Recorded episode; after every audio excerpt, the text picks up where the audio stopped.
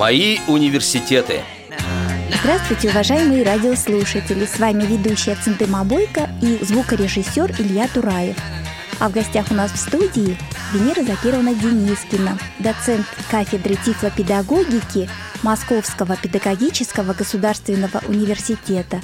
Здравствуйте, Венера Закировна. Здравствуйте, Цендама. Я думаю, что далее вы представитесь сами, да, Венера Закировна? С удовольствием. Э, во-первых, я хочу поздороваться со слушателями и сразу хочу к ним обратиться словом «дорогие». А почему «дорогие» скажу? Если кто-то у микрофона и хочет вот эту передачу послушать, а эта передача будет посвящена моим университетам, то эти люди для меня уже дороги они для меня дорогие. А что касается себя, действительно представиться можно. Ученый степень кандидат педагогических наук, ученое звание доцент – в 1988 году я была награждена серебряной медалью ВДНХ за свои книги по методике обучения математике слепых детей.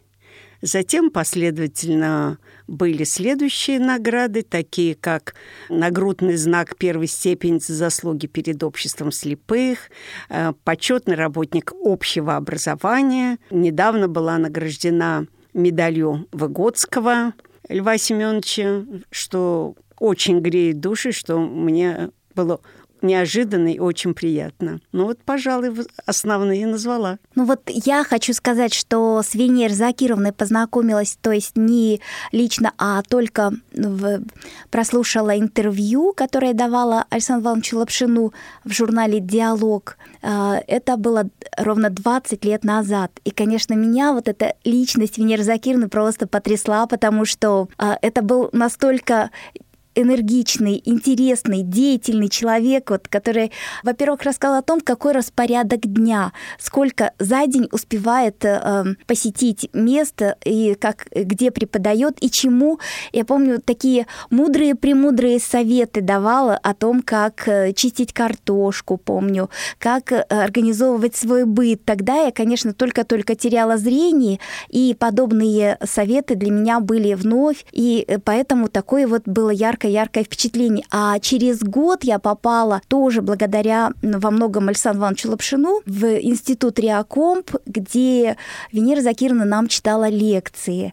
Вот такое у меня было знакомство в 2002 году уже личное. И вот тогда я, Венера Закировна, буквально на днях, кстати, вот мы еще не сказали о том, что на днях в РГБС отметили мы 75-летие, юбилейное торжество прошло. И вот Венера Закировна вспоминала вспоминала, что я тогда подошла и сказала, что призналась, что хочу быть похожей на вас. Но вот, Венера Закировна, э, в нашей передаче хотелось бы вот мои университеты, программа, и хотелось бы узнать о ваших университетах, начиная с самого-самого раннего детства, с вашей семьи. Первый университет – это, конечно, дом, семья, и здесь оба родители, мама и папа, большую роль сыграли в привитии мне трудолюбия. Вот я считаю, что беда многих незрячих в том, что их ограждают от ежедневного труда, и это приводит к тому, что человек не привык трудиться и не стонать, а испытывать рад, э, даже радость от того, что ты делаешь. Понимаете? А меня воспитали таким образом, что что бы ты ни делал, если тебе все равно это предстоит, ну, например, окучивать картошку, все равно надо. Делай это с интересом и с любовью, с радостью. И я всю жизнь, вот чем бы ни занимался, я действительно вот делаю это с любовью. Но вот первые университеты – это, конечно, семья, которая привила трудолюбие и вот любовь к труду. Понимаете, я могу весь день трудиться, я вообще не понимаю, что такое лежать. Если вот наша мама, моя мама, она ложилась только тогда, э, когда ей было очень плохо. И мы знали, когда мама легла, значит, надо притихнуть, маме плохо. Я тоже такая же как мама, как моя мама. Вот это первый университет. Посещали ли вы детский сад? О, да, я была в самом обычном детском саду, но дело в том, что я туда пошла зрячая, но тут же схватила коревую краснуху, и пока мама рожала братишку, я в это время переболела и потеряла зрение. И когда мама вернулась из роддома и обратила на меня внимание, оказалось, что я боюсь передвигаться – Вообще боюсь перемещаться по квартире и все трогаю руками. И родители поняли, что я потеряла зрение. Вот так обнаружили. Но что характерно, послевоенный детский сад. Никто не знал, что надо делать со слепым ребенком, но никто от меня не отказался. Это сейчас с таким трудом удается вот это пробивать инклюзию. Э, детские сады боятся, брать не хотят. А тогда вот они, литературы не было. Что делать с этим ребенком, они не знали. Но ко мне великолепно относились. Другое дело, что они не знали специальных методик, и, конечно, очень многому меня э, не научили, как могли бы научить сейчас. Но я помню, что я ходила туда с удовольствием и была на шестидневке. И главное, успехи-то они мои тоже замечали. Вот это детский сад, а выходные дома, и отпуск родителей дома, и всегда труд. А дети вас не обижали там? Не помню, чтобы обижали. Ни в детском саду не помню, а, ни на улице не помню. Но другое дело. Вот мама нам всем давала задания – и брату, и сестре, и мне, и она видела, что я часто делаю работу за брата или за сестру. Она видела, ну, так, э, знаете, будто она этого не видит. Но Хотя, считала, что ей полезно. Конечно, да.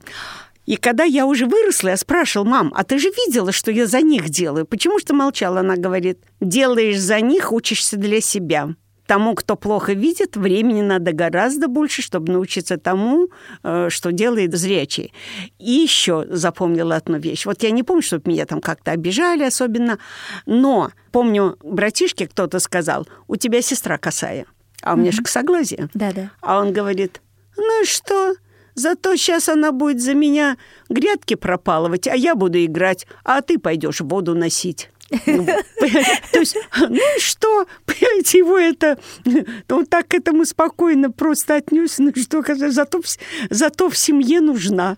Понимаете, вот это тоже очень важно. Но нас мама воспитывала очень дружными между собой и никогда не воспитывала так, что зрячие мне что-то обязаны. Ой, как это здорово. Это самое, по-моему, главное. А кто мама по образованию была? Чем Она музыкальный работник, у нее училище искусств образования было. Дальше учиться ей папа не дал, он очень ее ревновал. Э, ну, мама у нас хорошо играла на фортепиано, пела, танцевала, вот работник искусства. Э, музыку очень люблю, конечно. Я не могу сказать, что я прям знаток какой-то очень большой, но во всяком случае и на органы концерты хожу. Э, люблю слушать классическую музыку. Ну, я, знаете, я такая всеядная. Я люблю всякую музыку и все виды искусств. Я люблю на первом месте опера, а вообще и оперету любила. И сейчас мне очень нравятся спектакли, которые Шевыткой в своем мюзикле ставят. Вот три спектакля видела, мне все понравились. Пожалуй, я только не, не мое это тяжелый рок. А все остальное, пожалуй, во всем нахожу свою прелесть. Угу. А сами не играете на музыкальных инструментах? Ну, в, в школе, как я говорю, тринкала э, на гитаре и столько выучила ну, тогда говорили вещи, да, столько вещей выучил, столько э, небольших таких произведений, что мой папа, увидев это, побежал и купил гитару. А папа у меня был скупой человек. купил гитару. Ну, купил гитару, я перестала на ней играть. Так, может, может быть, что-нибудь вспомню. Ну, а вот наш, я же училась в замечательной школе э, города Куйбышева, сейчас это Самара. И школа, конечно, уже потеряла вот тот свой статус очень хорошей школы. Если даже кто-то слышит, пусть не обижаются. Я это не вижу школу ни на каких курсах, я не вижу эту школу в ассоциации директоров школ и так далее. Не обижайтесь. А тогда это была очень хорошая школа. Так у нас вся школа должна была играть в струнном оркестре. Я на мандолине играла. Вот. А потом на фортепиано немножко. И даже на вечере Драгомышского два романса саккомпанировала. Ну, я считаю, что познавательненько в школу пришла. А дома учить у нас э, инструмента не было. Мама научила бы, конечно, но инструмента не было. Так, музыку, во всяком случае, музыку очень люблю. Да, а выбор школы, э, как он стоял? А выбор школы у нас очень интересно стоял. Мама же у меня познакомилась с незрячими женщинами. Она пришла к папе на работу. А папа возглавлял артель, которая называлась «Артель. Новый быт инвалидов».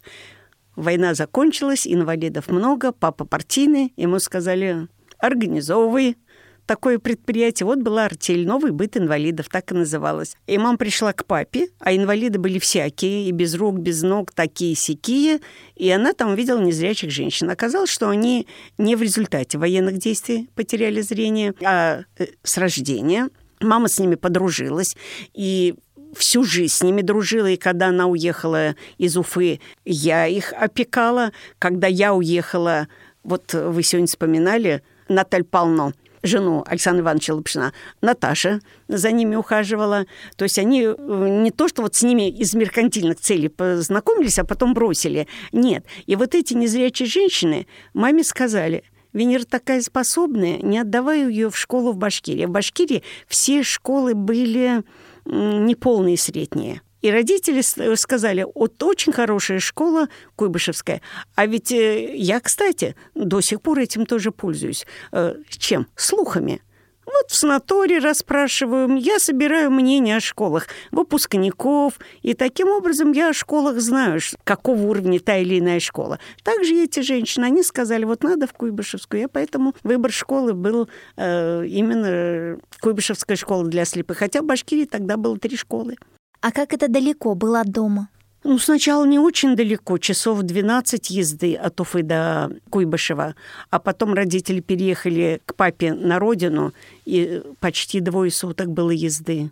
И меня брали только в летние каникулы, зимой, зимой на осенние каникулы, на весенние. Просто не было смысла четверо суток на дорогу. Да, это очень, по-моему, сложно было далеко от родных, но при этом я так э, понимаю, что вы сумели сохранить самые теплые, добрые отношения с семьей, братом, сестрой. Это благодаря маме она всегда нас соединяла. Вот э, есть такой журнал «Воспитание и обучение детей с нарушениями развития». Вот в 2020 году я там написала четыре статьи, вот они все статьи с продолжениями, это серия. Так редакция говорила, ждем как сериал следующую статью. Я вот там как раз писала о маминой методике.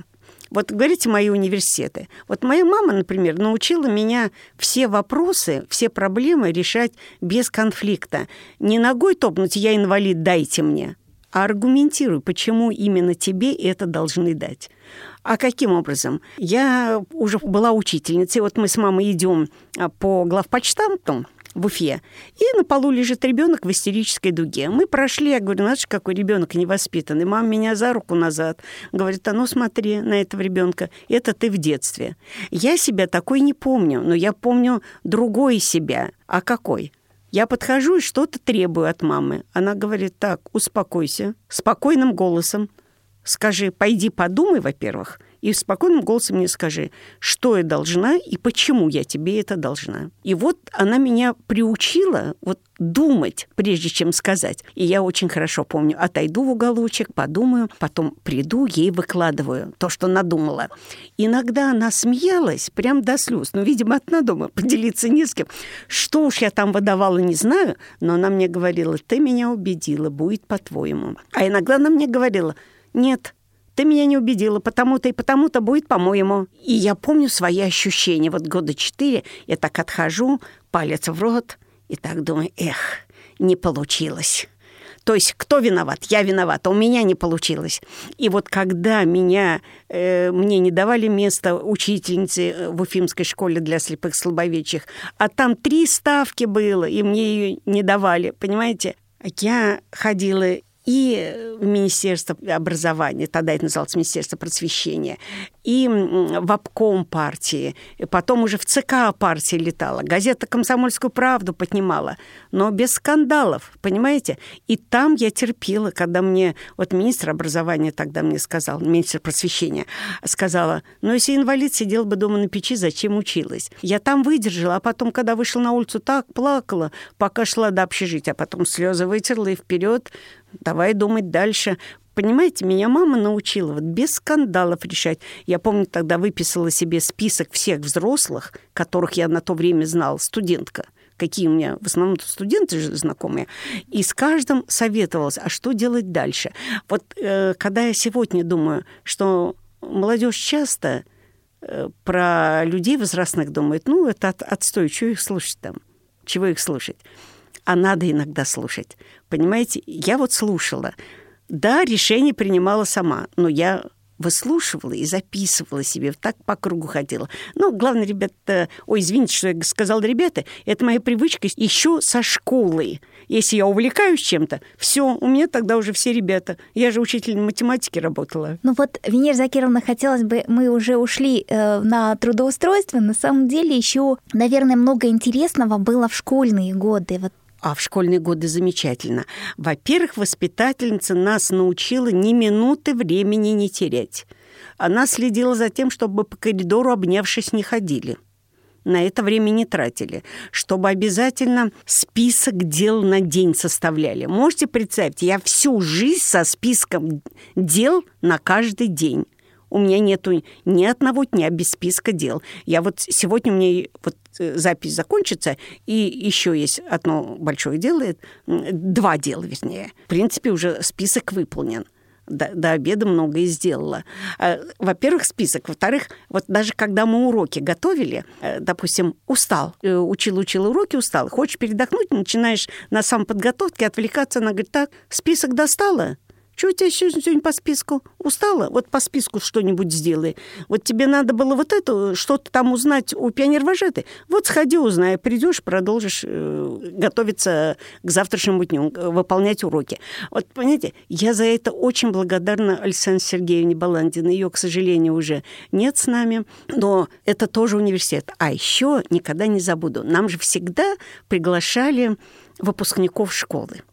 И выпускники рассказывали о том, кем они стали и почему они стали такими, никогда не забуду. Пришел красавец, необыкновенный, Юрий Никольский.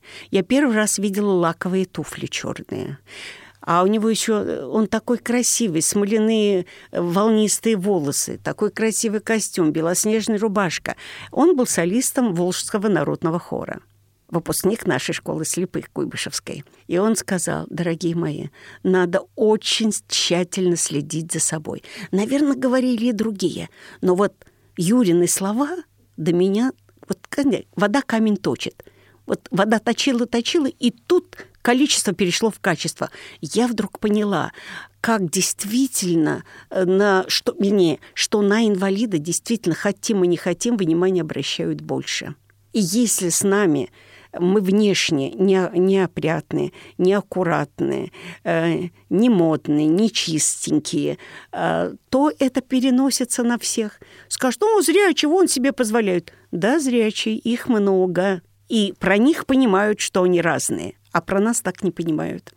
Поэтому по тебе равняют остальных. К сожалению, да, нас обобщают почему-то как вот, э, вот я знаю такого, и они все такие. Да, к сожалению, есть. А я всегда привожу пример. Я говорю, почему, когда разговаривают с инвалидом по зрению, говорят громко и несколько раз.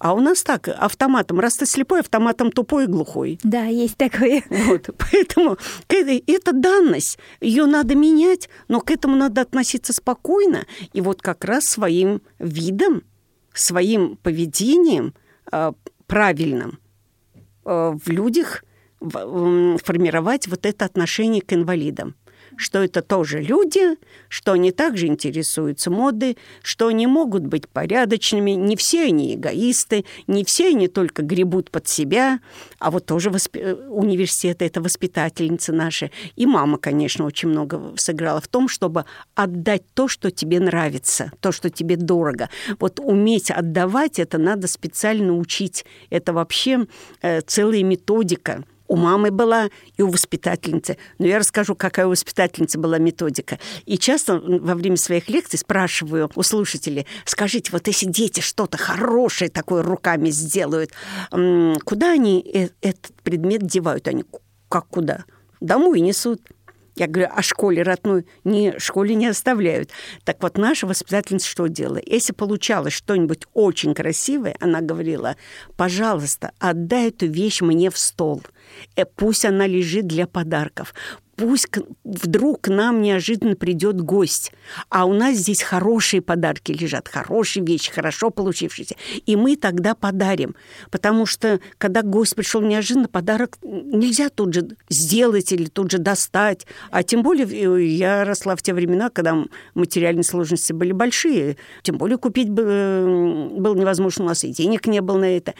И вот как она нас уговаривала, и мы отдавали. Вот отдадим, она положит в этот ящик. Ходишь, ходишь, потом раз заглянешь туда, возьмешь свою, свою вещь, которую сделал, потрогаешь, потрогаешь, и опять на место положишь. Но самое интересное, как-то уже закончила школу, через много лет встретился со своими одноклассниками, в командировку приехал в Куйбышев, и спрашиваю, у вас есть ящички с подарками? Они говорят, есть. Я говорю, у меня есть. И сейчас он у меня есть. Просто это уже теперь, к сожалению, не самодельный, потому что я, у меня нет такого времени. Покупные. Но ящик с подарками есть. Это тоже воспитательница вот научила. Радио ВОЗ. Наш адрес в интернете www.radiovoz.ru Напоминаю, что сегодня у нас в гостях Венера Закирна Денискина, доцент кафедры тифлопедагогики Московского педагогического государственного университета, кандидат педагогических наук, доцент. А потом, понимаете, вот мои, что значит мои университеты? Вот очень важно быть смелым. А что моя смелость заключалась? Приехали ученые, я уже работала учительницей, и завуч спрашивает – а кто пригласит ученых на уроки? Они хотят идти только тем, кто их приглашает добровольно, не навязываясь. И многие опытные сказали ни к, нам, ни к нам. А я была начинающий учитель. Я говорю, ко мне обязательно. А вдруг я что-то делаю не так? Ученые мне подскажут. И вот Людмила Ивановна Солнцева, к сожалению, тоже ее сегодня нет с нами, но в библиотеке слепых есть диск с ее работами в электронном виде. Это наш видный виднейший отечественный тифлопсихолог. И вот эм, Людмила, Сон, Людмила Ивановна Солнцева, оказывается, запомнился мой урок. А почему я об этом узнала? Потом я стала заканчивать, уже переехал в Москву, второй институт заканчиваю. В Москве, конечно, никто нигде не ждет меня по специальности взять на работу и, и мы сдаем госэкзамены, а председатель гос, э, государственной комиссии в Ленинград приехала из Москвы Людмила Ивановна Солнцева. И ей стали, она стала говорить, что вот тефлологов нет в Москве. И говорит, вот возьмите Венеру, учится она отлично. Какая Венера, позовите. И когда она меня увидела, она сказала, эту Венеру беру сразу. Она вспомнила тот урок. И она сама пошла к директору, она сама сказала, что она берет полностью ответственность на, на меня. Вот поэтому, дорогие мои слушатели, наши слушатели. Смелость города берет. Надо быть смелым. И это одно. А еще э, когда уже я начала работать у Людмилы Ивановны, тоже э, это Сандема, очень большой урок она мне преподнесла. Людмила Ивановна э, приходит в, лабораторию, 10 человек, она говорит, товарищи, тогда мы еще товарищами были, да. не, не коллегами, да, да, товарищи, я прошу всех написать план научной работы на следующий год. Ну, как я себе его представляла, так я его и написала. Это был первый мой план научной работы. Через некоторое время Людмила Ивановна, ну, она собра... мы ей все отдали планы, она приходит и говорит, э, товарищ, я посмотрела планы, вот я вам их раздаю, я сделала кое-какие пометочки. Если вы согласны, то оставите. Не согласны, ну, подредактируйте так, как считаете нужно. Я беру этот план, Цендема, там камни на камне. Там все было переписано, за, написано заново, совсем по-другому. Но это была, была школа. Она не сказала при всех, Денискина, у тебя, у вас пока ничего не получается, ваш план никуда не годный. Вот я его переписала, не было этих слов. Она раздавала всем и сказала общие слова. Но я-то посмотрела, и там все было переписано. И вот это для меня была наука. Я всегда старалась и стараюсь никого не унижать, если у кого-то что-то не получается. А, Венера Закировна, вот, а как вы решили стать учителем? На ваш выбор кто и что повлияло? Э, ну, во-первых, сами учителя наши школьные. У нас было в школе очень много хороших учителей. Но были учителя и не очень хорошие и с точки зрения детей, и я вот с высоты прожитых лет могу сказать, что, конечно, а, были люди, э, которые поступали не всегда педагогично. И вот в шестом классе а педагогические способности, я считаю, это мама у меня наследственные. Если мама моя никакой тифлолитературы не читала, а столько приемов придумала, когда воспитывала меня – то это говорит тоже о педагогическом таланте. Братишка у меня был тренером. То есть вот мы в маму два педагога были. То есть что-то природное но, конечно, и те педагоги, которые были, э, которые учили нас. И вот помню, в шестом классе, когда вот та учительница, которую я считаю несправедливая была, после ее урока, я решила так, вырасту, стану учительницей хорошей, стану хорошей учительницей. Это решение было в шестом классе. Ну, это для вас та учительница показала, как не надо делать. Да, эта учительница показала, как не надо. Ну, а вокруг было очень много учителей, которые надо. И я тогда себе решила, в чем, значит, я уже в шестом классе понимала, что значит хорошая учительница которой дети идут на урок без страха, угу. а с интересом. И с гордостью могу сказать, Зауч мне как-то рассказывал, я уже вот преподавала математику, смотрю, говорит, Валера в припрыжку бежит к вам на урок а, вернее, в припрыжку бежит на урок, напевая. А э, звонок звенит, и он в припрыжку бежит. Я говорю, Валер, ты куда так радостно? Он говорит, а к Венере Закировне на математику. А он по математике был никакой. Вот. Но я всегда говорила, ребята, та программа, которая есть, на тройку, честную тройку, может каждый. На пятерку не каждый, а на тройку честную каждый может. Поэтому ты, Валер, с твоей тройкой, с честной, можешь ходить как с пятеркой. Боязни не должно быть ни перед учителем, ни перед предметом. Этим должен обладать педагог. Вот знаете, тоже мой университет. Когда я пришла в школу, зауч меня э, завела к себе в кабинет и сказала, Венера Закирна, вот я вам рекомендую слушать то, что говорится в педколлективе, но никаким группировкам не примыкать, ни против кого не дружить. Смотрите, что люди говорят, как говорят, и делайте свои выводы. Это действительно был очень мудрый совет. Я обратила внимание на то, что люди только что любезно говорили, один из них вышел, и тут же о нем говорят плохо. И я смотрю, а кто говорит? Вот только что любезничал, а теперь говорит об этом человека плохо. Значит, человек двуличный. Понимаете? Делала вывод. То есть она мне не говорила, с этим дружи, с этим не дружи. Она сказала, приглядитесь, присмотритесь с кем-то, может, будете и дружить. Да, Венера Закировна, мы э, так э, перескочили на вашу трудовую деятельность, а ведь между школой и работой еще были университеты, настоящие в самом... Э, а, прямом, в самом да, университет-то? Да, да, да. Физико-математический факультет. Ну вот опять-таки, вот понимаете, когда поступала, помогла мамина школа все вопросы решать мирным путем без скандала. У меня не брали документы потому что инвалид по зрению. Так я пришла с заместителем председателя общества слепых и с учителем очень заочной школы. Они оба этот университет заканчивали с красными дипломами. А в каком городе? Уфа.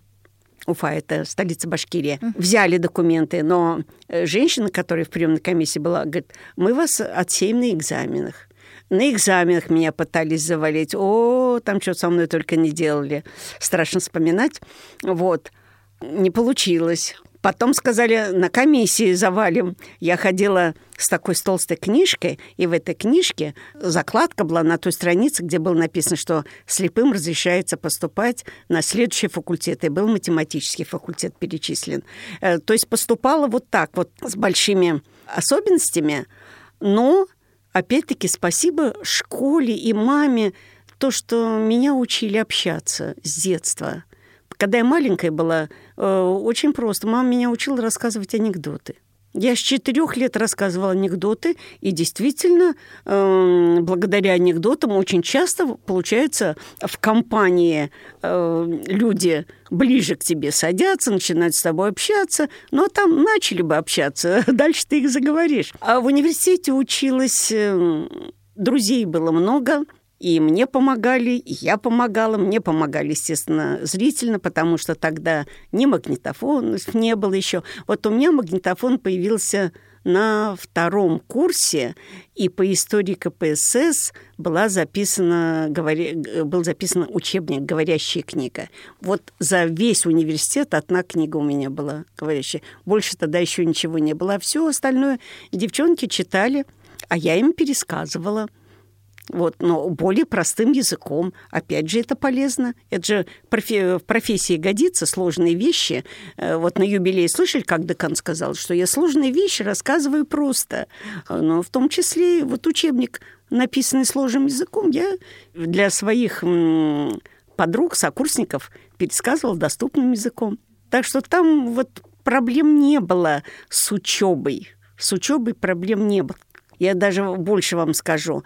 Я э, девчонок водила в оперный театр. Я говорила, ну как же так? Они же из сельской местности в общежитии-то, которые жили. Ну вы вот вернетесь к себе. Вы же должны культуру нести. А вы не знаете, что такое балет, что такое опера покупала билеты дешевые, рассказывала им содержание, в перерывах следующее, там дальше содержание. И главное, что они действительно полюбили эти виды искусства. Там не говорю, что поголовно все, но очень многие. И в характеристике потом это отмечали какую я большую роль в этом сыграла. А потом, говорите, вот мой университет Цендема, вот ничего, что тебе дает жизнь, ни от чего нельзя отказываться. У нас в школе был танцевальный кружок, а танцам у нас учил замечательный педагог Кубраков. Он артист балета. Он нас учил танцам, естественно, и танцы я очень любила, и в результате когда я поступила э, на первый курс уже стала студенткой первого курса, начали мы готовиться к такому мероприятию, э, как посвящение в студенты. И никто же не знал шейк, а я-то шейк знала. А шейк, твист. А ребята у нас в общежитии, они из деревень, так я их начала учить, научила. И в результате мы городских перетанцевали на этом вечере, но разошлись так, э, что и пиджаки в углы летели, потому что нам было жарко. А тогда же не поощрялись такие западные танцы. В общем, в результате нас вызвали на ковер мальчиков и одну девочку, меня. И вот э, декан говорит, значит, отругал всех потом на меня, ко мне поворачивает, говорит, ну, Хабирова, а это девичья моя фамилия, говорит, ну, а вы вроде у нас как инвалид. Ну, только инвалид знал эти танцы, потому что мои деревенские ребята не знали. Они знали русские народные танцы. Вот от э, современных танцев не знали. Но мы каждый вечер тренировались, и мы на, на вечер на, это, на дискотеке не опозорились. Городские еще нам позавидовали, мы очень здорово танцевали. Да, а вот Венера Закировна, а насколько было трудно потом устроиться на работу? А, вот с работы, да. А с работы вот что помогло? А помогло мамино учение. Все вопросы решать мирным путем. Помните, я говорила, я составила список людей, с ними э, разговаривала с этими людьми. Вот э, я что, знала про Министерство просвещения тогда? Не знала. Знала, где оно? Не знала. Вот мне говорили, куда надо сходить, как поговорить. Я ходила, говорила, мне везде отказывали, отказывали, отказывали. Пришлось до Москвы добраться. Вот коммунистическую партию все ругают, а в ЦК партии очень даже меня поняли. Потому что я говорю, понимаете, меня отправляют в деревню, а как только будет яркое солнце, снег выпадет, я не найду дорогу. Потому что в городе я ориентируюсь на дома, на людей – а там я на что буду ориентироваться? Кроме того, я знаю систему Брайля. Я сама училась по Брайлю. Я могу научить ребят на лыжи ходить, на коньках. Я могу научить их готовить, вязать. Я им нужна, понимаете? Вот это. И там это поняли. И ну, мне между экзаменами четыре раза пришлось прилетать в ЦК партии. Это был очень большой риск. Если бы была нелетная погода, то я бы не пришла на экзамен, и мне бы не выдали диплом, но, слава богу, все сложилось. То есть э, на работу я устраивалась тяжело, но все вышли 19 августа 70 -го года на работу, и я вышла 19 августа 70 -го года, как и все. Ровно через месяц моего рождения. Да, вот. А вы только родились, а да. я уже вышла на работу. Да, это, это был очень тяжелый период. Но вот опять-таки очень важен мой университет. Вот мама учила э, быть оптимистичной, смотреть... Э, вот она говорила так, медаль имеет две стороны. Смотри на ту сторону, которая тебе настраивает на положительный лад. Угу. Венера Закировна, вот вы работали уже учителем математики, а как в вашей жизни появилась дефектология? А, это очень, это очень интересно. Я же считала, что раз я такая, как мои ученики, я все буду про них понимать. И вдруг я понимаю, что они слепые-то слепые, но какие-то другие слепые, не такие, как я. Я прихожу к заучу, а такая и сейчас-то импульсивная, а тогда-то в молодости вообще энергия бьет ключом. Я прихожу, говорю, Дима Дмитриевна, ну они слепые-то слепые, но какие-то другие слепые, не такие, как я. Она говорит, Венерочка, а для этого надо поступать на дефектологический факультет на тифлоотделение и получать специализацию тифлопедагога. Вот тогда и разберешься, почему они не такие, как ты. Все разные, потому что видят по-разному. И теперь-то я знаю, и я это очень легко учителям объясняю, и как заметить особенности ребенка зрительные, потому что остаток-то зрения у многих есть, как научить этим остаткам пользоваться. И, и вот так я пришла. То, что у меня, прежде всего, у самой возникли вопросы, а Рима Дмитриевна сказала, чтобы ответить на эти вопросы, надо поступать учиться. Я поступила. Э, Венера Закировна, а вот вы окончили э, университет, да, дефектологический факультет, Правильно я поняла, что Герцен, да, университет? Да, тифлоотделение, да. да. Угу, угу. А, а было интереснее. Я вышла замуж у меня остался еще год доучиться, потому что я училась три года, как имеющий высшее uh-huh, образование. И вот два года отучилась, а на третий год я вышла замуж за москвича, переехала в Москву. Ребята мои, конечно, очень это переживали, э, это расставание. Но у них после меня тоже была хорошая, хорошая учительница. Я имею в виду, что я была хорошая учительница. Uh-huh, я тоже uh-huh. была хорошая учительница. Это говорит о моей нескромности. Ну да, скромности мне иногда не хватает. И вот я переехала в Москву. В Москве три школы. Для, э, ну, одна для слепых, две для слабовидящих. Ни одна школа меня, конечно, не взяла и близко к порогу не подпустила. Хотя я на то время была единственный математик, у которого было без пяти минут тифлообразование. Все математики в московские были без тифлообразования. Но меня, конечно, не взяли. Пришлось идти в ПТУ, но я боялась опять-таки, что могут придраться к зрению. Пришлось обмануть. Пошли с подругой, она заглянула в кабинет, сказала, как расположены стулья и столы в кабинете заместителя директора. Я э, зашла, так иду медленно, будто бы я скромная, на самом деле я боялась наткнуться. Потом, значит, села, мы с ним поговорили, математики были очень нужны. Это ГПТУ номер 45, городское профессионально-техническое училище номер 45. Ну, я, правда, э, люблю все переиначивать. У меня назывался это «Господи, помоги тупому учиться» на 4,5. Но в то же время я никогда ни одного ПТУшника не считала тупым. Мне вообще этих ребят было жалко, потому что их за математику в основном изгнали из школы, не дали получить значит, полное среднее образование. Э, ну и вот он, меня взяли на работу, я пришла в класс, э, достала от нее очки, вернее, очки от нее на мне, достала вторые очки, в которых я могу что-то почитать плоским шрифтом, потом достала это, лупу еще, там бинокль, вот, даже не бинокль, а монокль, и говорю, так, ребят, я вас не сразу запомню, потому что я лица не вижу, и, значит, говорю, ну, потому что я училась в школе для слепых детей, у них сразу челюсти об стол, а что такие школы есть? Я говорю, да. Я такую школу закончила. А потом вот я получил, закончил университет, математический факультет. И сейчас учусь во втором институте. У них так, конечно, их же-то из школы выгнали, а тут у меня вдруг университет, да еще второй институт. Э, так зауважали, конечно. Но я говорю, все постепенно. Давайте сразу решим вопрос, зачем мы учим математику, что вы потом мне больше вопросов не задавали. Зачем вам эта математика? Все, все вопросы обсудили, все было замечательно контакт с ними был очень даже хороший. Мне есть что вспомнить вообще. Вот, но это, наверное, тема следующей передачи. Вот каким да, должен да, быть учитель. Да, это, об этом мы поговорим в следующей передаче, а, мой мудрый наставник. А сейчас хотелось бы э, кратко э, узнать о том, как вы э, пришли к науке. А к науке интересным образом. А, понимаете, тут по-разному можно подойти. Я, конечно, всегда мечтала быть учителем. Но, как вы знаете, учителя меня взяли только в ПТУ. А, еще интересный не рассказал момент. Когда через месяц моей работы замдиректора пришел ко мне на урок посмотреть, а что там новая учительница делает, когда он увидел отнячки на мне, вторые на столе, там лупы и прочее, он, конечно, был очень удивлен. Но видит, процесс идет, дети все понимают, на вопросы отвечают, все хорошо. И он никак э, просто поудивлялся – и на том даже не спрашивал, есть у меня инвалидность или нет инвалидности.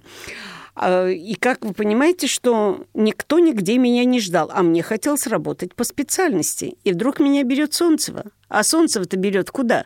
В научно-исследовательский институт дефектологии. А там, хочешь не хочешь, надо заниматься исследованиями. И вот я пришла в науку. В науку пришла волею судеб или волею судьбы. Но потом это меня настолько увлекло, а, я себя никогда не считала там каким-то великим ученым. Знаете, кем себя считаю? Такой хорошей прослойкой между высокой наукой и практикой. Венера Закировна, расскажите, чем вы занимаетесь в настоящее время и вот, вот с тех пор, как защитили диссертацию, как вот начали работать в лаборатории? Ну, смотрите, более 40 лет я проработала в научно-исследовательском институте. Сначала он назывался «Дефектология», а с, 90, с 1992 года называется Институт коррекционной педагогики Российской Академии Образования. Вот на одном месте более 40 лет лет, с младшего научного сотрудника до заведующего лаборатории, в которой меня когда-то приняли. Вот, но забавно, я была заведующей с 60 до 70 лет. Меня поставили заведующей в то время, когда уже инвалидов первой группы, а у меня же не только нарушено зрение, это я и с условием аппарата, у меня нарушен слух, а слух нарушен с 33 лет от гриппа потеряла, обоняние в 35 лет потеряла. И вот я решила в 2016 году честно уйти на пенсию, чтобы писать те книги, которые у меня еще не написаны. У меня написано очень много книг, очень много статей. Так много, что даже, я говорю, неприлично называть сколько. Но, тем не менее, есть не, не написанные, есть э, начатые, есть не, не, незаконченные. Думаю, вот буду их дописывать. С такой благой мыслью ушла. Но тут Открыли кафедру тифлопедагогики в Московском педагогическом государственном университете. И Олег Николаевич Смолин, наш депутат, сказал, Венер Закирна, надо, чтобы вы пришли и начали эту кафедру, поддержали и поработали там. Олегу Николаевичу Смолину отказать не могу, потому что когда-то он мне очень помог и не отказал, и свое время потратил именно для моего личного дела – моей, э, выполняя мою личную просьбу. Поэтому пошла работать. И вот уже четвертый год тружусь ну, доцентом ну, на кафедре тифлопедагогики. За это время... А пришли-то? Учебников нет. Вот написали, сколько мы? Три книги успели написать. Вот надо... То есть по книге в год, сейчас четвертый год работаю. Надо бы и в этом году не знаю, как в этом году получится, но три отработанных года, три учебника выпустили. Хочу сказать, что и я у Венер Закировны училась, когда еще в Институте коррекционной педагогики, э, дошкольная тифлопедагогика, курсы очень интересные. А, я не только сама, но и эм, мои же однокурсники тоже были в восторге от э, тех занятий, которые Венер Закирна проводила. И не только Венер Закирна, вообще просто замечательные курсы вашей лаборатории. Спасибо вам огромное. А вот сейчас в заключение передачи хотелось бы услышать пожелания ваши нашим радиослушателям. А пожелания, они, в общем, частично-то прозвучали в нашем с вами разговоре. Надо прислушиваться к окружающим людям. Вот что такое мои университеты? Прислушивайся, э, очень многому тебя могут научить окружающие. А когда мы не слышим, только наше мнение правильное, и другого мнения нет, то это в конце концов оборачивается против нас. Поэтому умейте слушать и умейте применять в жизни то ценное, что услышите от окружающих, от своих педагогов, в частности, от своих родителей. Вот, пожалуй, пожелание такое. Спасибо огромное. Надеюсь, что мы еще услышим вас э, в следующих передачах. А пока напоминаю, что в гостях у нас была Венера Закировна Денискина, доцент кафедры тифлопедагогики Московского педагогического государственного университета, кандидат педагогических наук и Доцент. Доцент. Да, у меня да. научное звание доцент. Да, научное звание доцент. Всего доброго, до новых встреч. До свидания. Мои университеты –